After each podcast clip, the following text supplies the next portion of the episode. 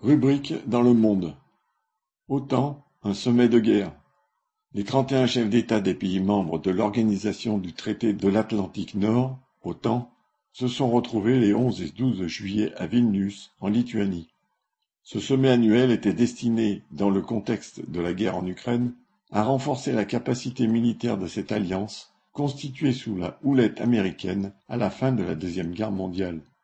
Alors que Macron avait cru pouvoir déclarer en 2019 que l'OTAN était en état de mort cérébrale, entre guillemets, les États-Unis ont montré que cette alliance reste une pièce maîtresse de leur dispositif militaire. Depuis l'invasion de l'Ukraine, elle s'est même renforcée avec la demande d'adhésion de la Finlande et de la Suède, deux pays officiellement neutres jusque-là. Si l'intégration de la Finlande a pu être officialisée en avril, celle de la Suède s'est heurtée à l'opposition de la Turquie et de la Hongrie.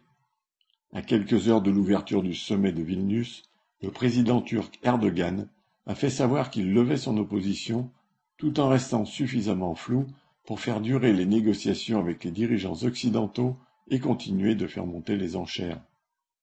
Depuis février 2022, les États-Unis ont apporté un soutien militaire à l'Ukraine qui lui a permis de mettre en échec l'armée de Poutine. Poussés à s'aligner derrière la politique américaine, les pays membres de l'OTAN ont été mis à contribution et ont dû eux aussi livrer des armes et des munitions en quantité toujours plus importante à l'armée ukrainienne.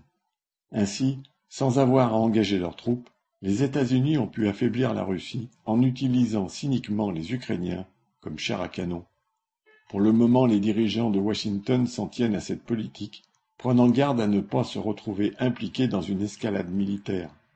Biden oppose donc son veto à la demande d'adhésion de l'Ukraine à l'OTAN, car, soumise à un devoir d'assistance mutuelle entre ses membres, l'organisation se retrouverait alors officiellement en conflit avec la Russie.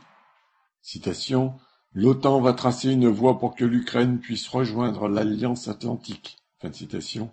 A cependant affirmé le conseiller à la sécurité nationale de la Maison Blanche, Jack Sullivan, en ajoutant Je ne peux pas donner de calendrier. Le président ukrainien Zelensky, invité à Vilnius, a dû se contenter d'inaugurer un conseil OTAN-Ukraine, succédant à une commission OTAN-Ukraine. Le sommet de l'OTAN a été aussi l'occasion de faire le bilan des efforts consentis pour augmenter les budgets militaires.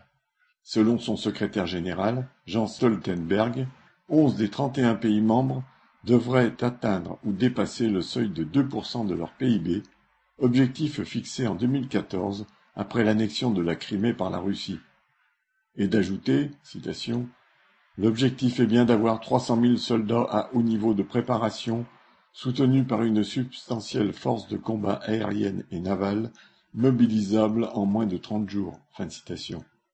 Les dirigeants des États les plus riches de la planète réaffirment donc leur volonté de se doter de moyens militaires d'une guerre de grande ampleur, aux conséquences dramatiques pour des millions de femmes et d'hommes, il n'y a pas encore de calendrier, mais les puissances impérialistes s'engagent dans cette voie et leurs responsables politiques ne s'en cachent pas.